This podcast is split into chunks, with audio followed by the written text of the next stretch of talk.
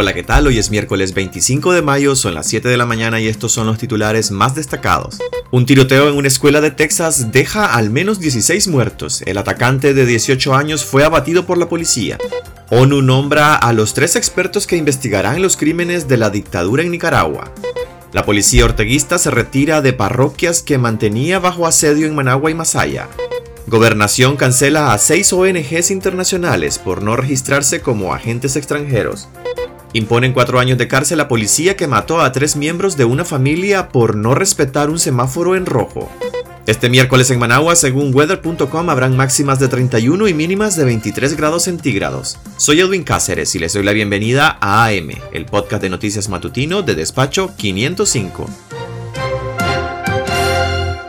Un tiroteo en una escuela de Texas deja al menos 16 muertos. El atacante de 18 años fue abatido por la policía. Al menos 16 personas murieron este martes, entre ellas 14 estudiantes, un profesor y el atacante, en un tiroteo en una escuela primaria de la localidad de Uvalde, Texas, en Estados Unidos. El atacante disparó y mató de manera horrible e incomprensible a 14 estudiantes y a un profesor, dijo el gobernador texano. Poco después el atacante que residía en Uvalde fue abatido por los agentes de policía que acudieron al lugar de los hechos. ONU nombra a los tres expertos que investigarán los crímenes de la dictadura en Nicaragua.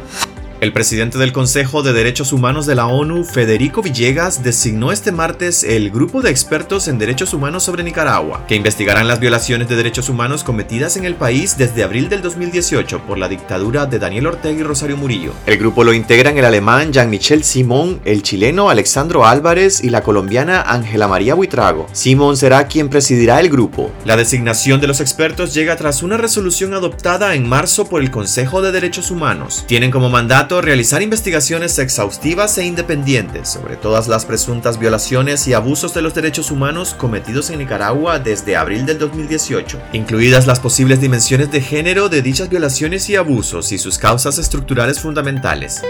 La policía orteguista se retira de parroquias que mantenía bajo asedio en Managua y Masaya.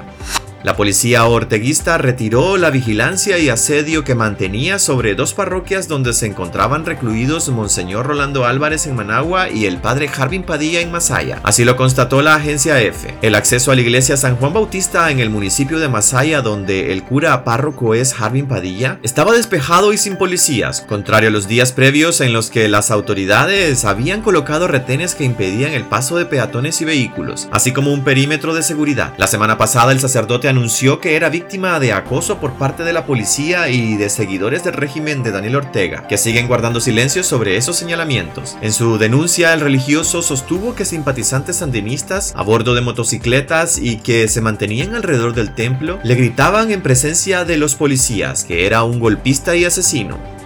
Gobernación cancela a seis ONGs internacionales por no registrarse como agentes extranjeros.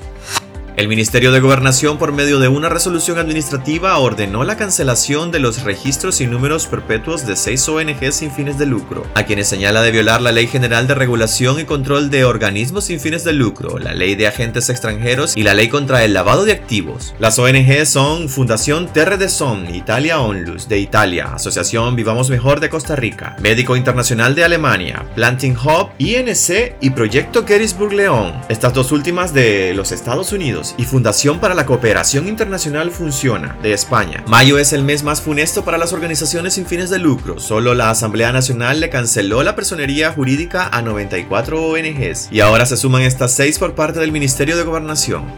Imponen cuatro años de cárcel a policía que mató a tres miembros de una familia por no respetar un semáforo en rojo.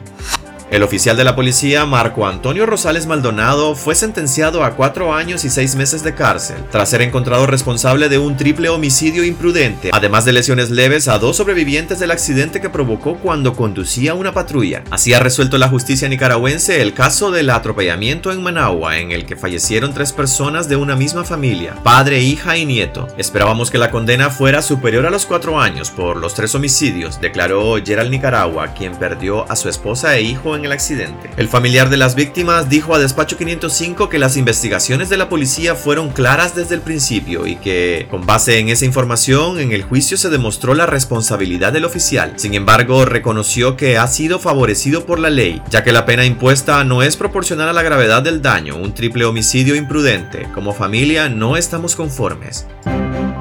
Pues aquí quedaríamos el día de hoy. Gracias por acompañarnos y volveremos mañana a las 7 en el podcast AM de Despacho 505, donde podrás informarte de las noticias de Nicaragua, Centroamérica y el mundo. Recordá visitar nuestra web despacho505.com para conocer más noticias. También seguirnos en nuestras redes sociales. Estamos como arroba despacho505. Que tengan un excelente día.